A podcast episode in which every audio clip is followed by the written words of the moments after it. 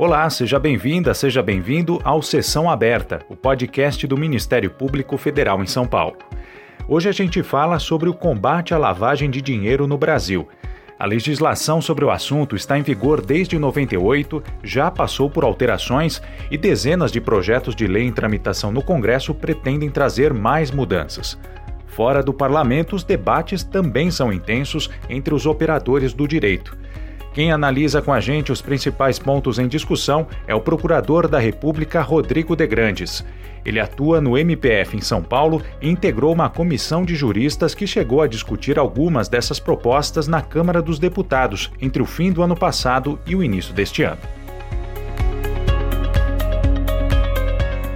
Procurador, um dos pontos que vem sendo debatido sobre a lavagem de dinheiro é a autonomia desse crime.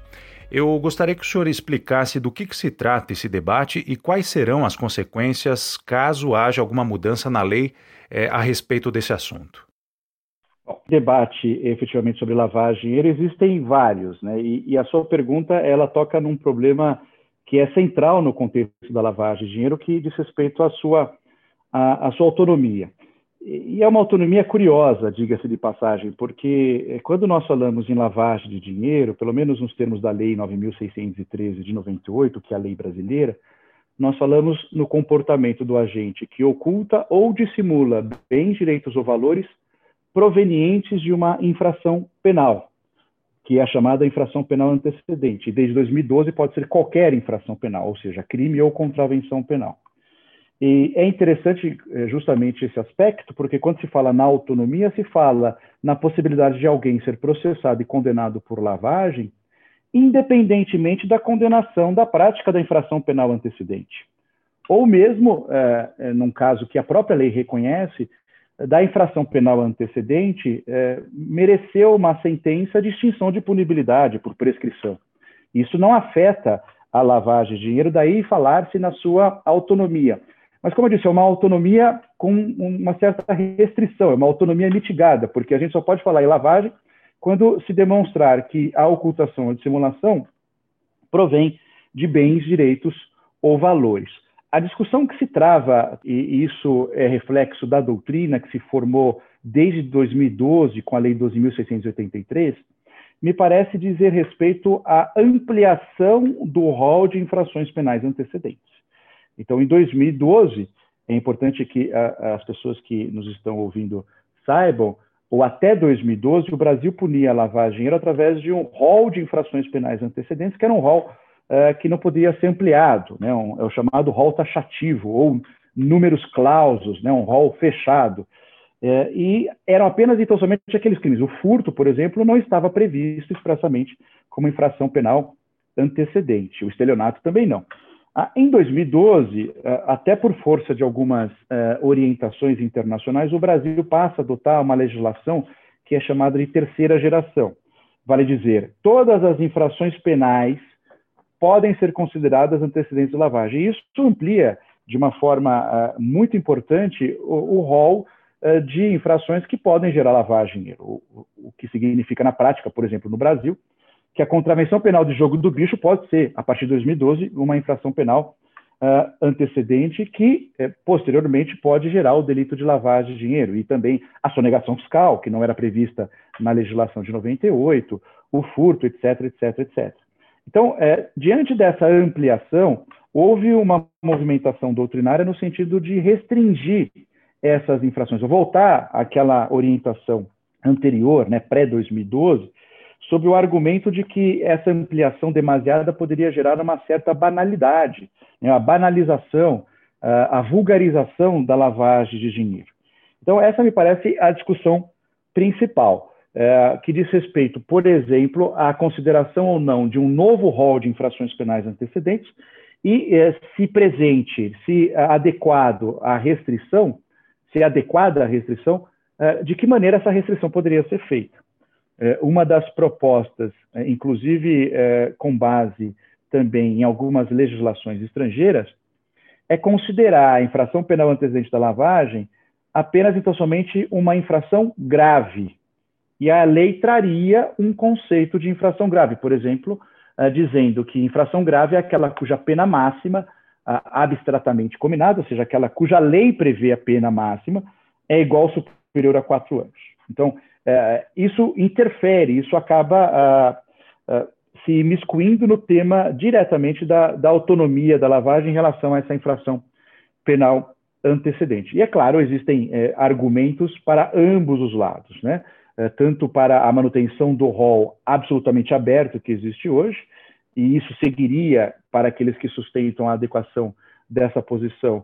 É, a, o padrão internacional, a grande maioria dos países adota uma legislação de terceira geração, e de outro lado, os argumentos que é, apregou, né, sustentam, preconizam a restrição do rol sob este viés da banalização, da vulgarização, e que muitas vezes é, feriria até a ideia de proporcionalidade, porque se nós temos a lavagem de dinheiro, vejam vocês, é, com pena de 3 a 10 anos, e a infração penal antecedente é uma infração penal de menor potencial ofensivo que sequer gera prisão, ou gera uma prisão de dois meses, aí argumenta-se sobre a questão da proporcionalidade. Então, sem querer adiantar uma posição pessoal, é, eu colocaria basicamente a discussão sobre esses termos. Uhum. É, outro ponto que tem gerado discussão entre os operadores do direito é a própria caracterização do crime de lavagem de dinheiro, ou exatamente em que momento esse crime é consumado. Por exemplo, a questão da ocultação. Né? Um indivíduo que esconde uma certa quantia é, oriunda de corrupção ou qualquer outra prática ilícita, mas que não reintroduz esses valores na economia, né? não faz uso desse dinheiro. Uma discussão aí, isso seria ou não lavagem? É, o senhor acha que uma eventual mudança na legislação poderia estabelecer critérios mais objetivos que pudessem resolver questões desse tipo? É, a lei ou, ou a nova lei de lavagem poderia certamente eh, deliberar ou regular este tema. A pergunta que eu faço, tentando responder a sua pergunta, é se isso é papel da lei. É, talvez, é, me parece, que este papel de melhor interpretação, de melhor definição, é, desse aprimoramento do tipo penal de lavagem de dinheiro, seja a, ah, conferido prioritariamente à doutrina e também à jurisprudência, e não propriamente ao legislador. E a sua pergunta uh, me faz refletir sobre uh, justamente a necessidade de modificação da Lei 9.613 de 98 a partir da modificação da Lei 12.683 de 2012 é, me parece que a Lei 9.613 é uma boa lei. E é uma lei que ainda merece estudo, é uma lei que merece um aprofundamento. E quando eu falo em aprofundamento, eu falo em um aprofundamento doutrinário, acadêmico, dogmático. Para que você tenha ideia, hoje, é, no Brasil, não há uma definição muito clara do ponto de vista doutrinário e, por consequência, jurisprudencial, sobre qual seja o bem jurídico protegido da lavagem de dinheiro. E esse é, é um aspecto primordial para a boa aplicação da lei penal, para a realização da imputação penal, que é a atribuição de responsabilidade deste comportamento à pessoa física, para a solução de problemas relacionados a concurso de crimes. Enfim, é um conceito prioritário que ainda não foi definido adequadamente pela doutrina e pela jurisprudência. É, então, talvez, é, tentando responder à sua indagação, se a doutrina estabelecesse, junto com a jurisprudência, uma maior definição sobre os aspectos dogmáticos do tipo penal de lavagem, e aí, obviamente, nós estamos aqui falando da questão do bem jurídico, o início do cometimento do crime, é, a consumação do delito de lavagem, se há necessidade de concluir-se as três fases né, que o grupo de atuação financeira indica como sendo caracterizadoras da lavagem, as fases de placement, layering e integration, se elas são ou não necessárias para a ultimação, para a conclusão, para a concretização da lavagem, isso tudo me parece é, algo que merece reflexão da doutrina. O legislador se imiscuir aí, me parece um papel um pouco uh, fora do seu, do seu padrão. Eu tenho medo, para ser sincero, que a lei uh, desça essa minúcia. acredito, considerando aí aquilo que eu disse, que a conformação, o aspecto legal do nosso tipo penal de lavagem de dinheiro, ele possa ser aprimorado através de uma evolução doutrinária e uma evolução jurisprudencial. Uhum. E sobre o Caixa 2, que é outro assunto que muitos associam à lavagem de dinheiro, o senhor acredita que o uso de valores não declarados em campanhas eleitorais é, deve ser enquadrado na legislação sobre lavagem? Bom, é, o Caixa 2 merece hoje, é, pelo menos do ponto de vista que nós debatemos popularmente, uma tipificação penal exclusivamente no Código Eleitoral. Mais precisamente no artigo 350 do Código Eleitoral, que é uma falsidade ideológica específica uh, relacionada a campanhas eleitorais. Então, uh, o que, que eu estou querendo dizer? Que não existe, de forma clara, de forma expressa, o crime de caixa 2 eleitoral. O que existe né, é a utilização de um tipo penal genérico para suprir lacunas de punibilidade em razão da omissão do legislador. E isso fica muito claro, por exemplo, quando a gente percebe os processos eleitorais, que na verdade descrevem falsidades ideológicas do ponto de vista genérico, mas que é, evidentemente dizem respeito a questões eleitorais. A lavagem, ela eventualmente pode ser caracterizada através de um caixa 2, mas obviamente as características que são inerentes à lavagem, e aqui eu ressalto tanto a ocultação como a dissimulação, devem estar presentes. Então não basta ter caixa 2, é preciso ter um caixa 2 né, de uma forma dissimulada, de uma forma obscura, de uma forma, digamos assim, mais sofisticada, que possa justamente é, tornar mais difícil o acesso por parte das autoridades à origem e à propriedade desses valores. Porque o que é lavagem, pelo menos na minha perspectiva, e eu já adianto aos nossos ouvintes que eu uh, participo né, da, da, da, opinião de que a lavagem de dinheiro tutela, protege prioritariamente a administração da justiça. A lavagem de dinheiro, ela necessariamente tem que acarretar um obstáculo, um impedimento para que as autoridades investidas da persecução criminal, no caso, Ministério Público e Polícia, tenham acesso a propriedade, a titularidade, a origem desses bens. Então, se não houver esse obstáculo, esse impedimento, essa forma um pouco mais dissimulada, isso descaracteriza a lavagem de dinheiro. E eu formulo um exemplo que talvez possa ser definitivo em relação a essa questão. Quando o sujeito, eh, nos moldes, e aqui talvez eh, resgatando a memória de alguns, né, nos moldes eh, do Breaking Bad, aquela série famosa, é, quando alguém enterra dinheiro proveniente de crime, no caso lá era proveniente de tráfico de entorpecentes, do ponto de vista gramatical, essa pessoa está ocultando dinheiro, porque ela está é, escondendo dinheiro dentro da terra. Mas eu tenho dúvidas, dúvidas jurídicas, se isso caracteriza lavagem de dinheiro. Muito embora a nossa lei, no artigo 1 diga expressamente que ocultar é um comportamento de lavagem de dinheiro. O que eu estou querendo dizer com isso? Que a gente tem que ir além do que está previsto na lei. E é por isso que é necessário um conceito do bem jurídico, ou seja, do objeto que está atrás dessa tipificação e que merece ser lesado ou colocado sob risco de lesão para que haja crime.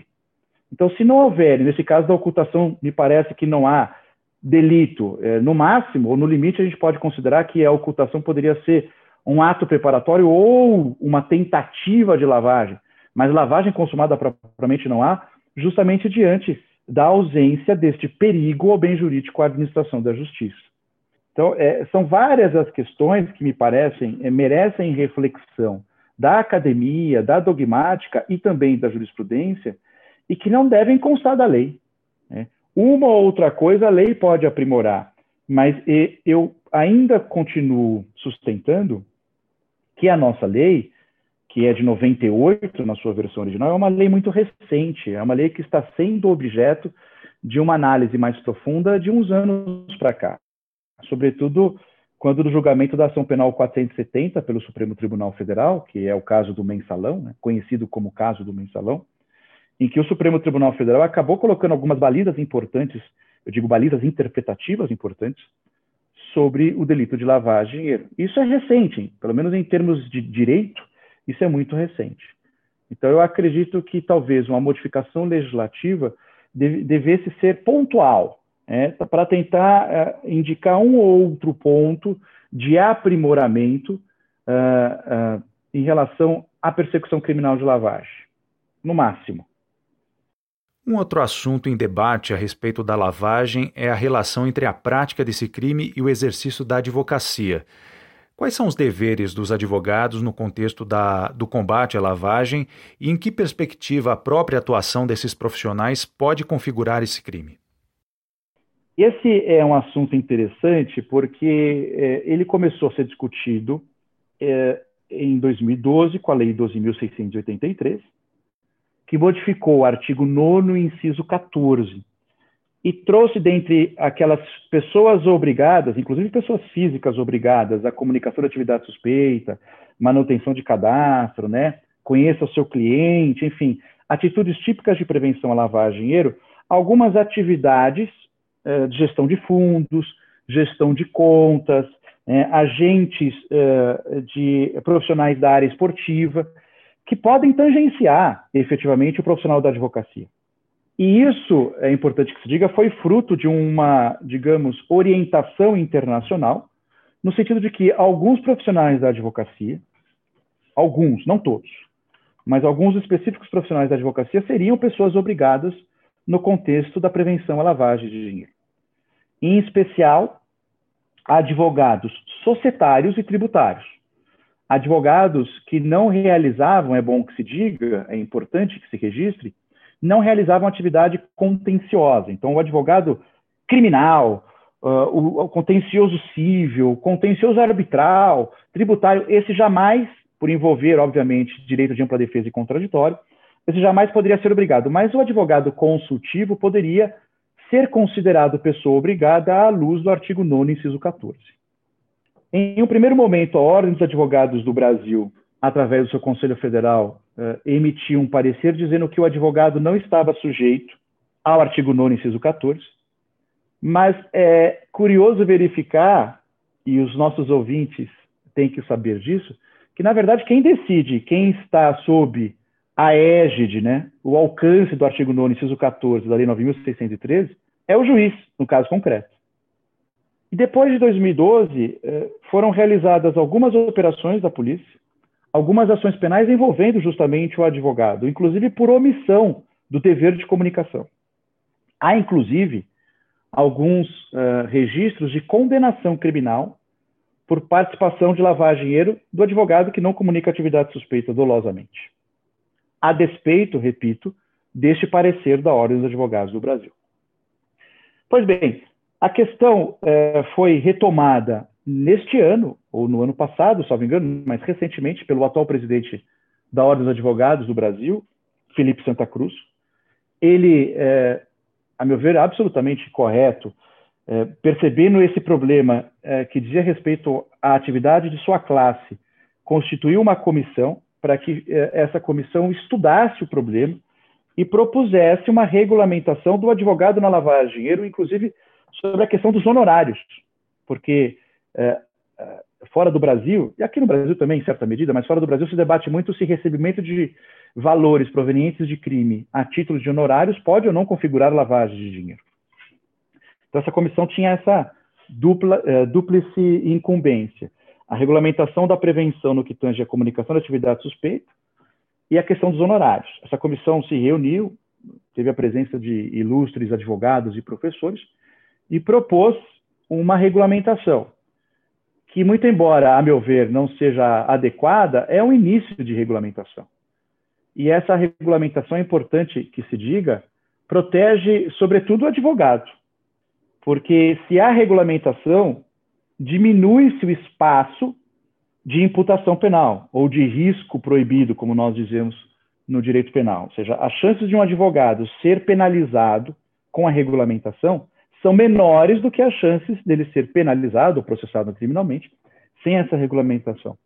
E, é, recentemente, é, agora no início ou no meio do mês é, de abril, se tem a notícia de que o Conselho Federal, analisando essa proposta de regulamentação, rechaçou a questão sob o argumento de que já se havia uh, decidido no passado, lá por intermédio uh, da modificação da Lei 12.683 a questão dos advogados, ou seja, uh, reiterou o parecer anterior e afastou a possibilidade de regulamentação. Então, na minha opinião, era melhor alguma regulamentação do que regulamentação alguma, que foi, infelizmente, o caminho que o Conselho Federal da Ordem dos Advogados do Brasil preferiu. A ausência de regulamentação, repito, né, ela acaba por prejudicar, ao fim e ao cabo, o próprio advogado, ou, ou aquele que exerce a função de advogado, qualquer advogado. Todos os dias, eh, profissionais da advocacia acabam se envolvendo, às vezes até por imperícia, negligência, mas enfim, acabam se envolvendo eh, em procedimentos de lavagem de dinheiro e não existe hoje um manancial do ponto de vista regulatório para dirimir essas questões. Uhum. Eu queria ouvi-lo também sobre as criptomoedas. É, quais são os desafios que os criptoativos representam para o combate à lavagem de dinheiro e como é que eventuais mudanças na lei de lavagem poderiam contemplar as práticas ilícitas que envolvem é, essas moedas digitais? Uma das características principais dessas criptomoedas é justamente o anonimato, pelo menos em relação às pontas que negociam. E isso, obviamente, pode ser utilizado para fins de ocultação ou de simulação de bens, direitos ou valores adquiridos através de uma infração penal.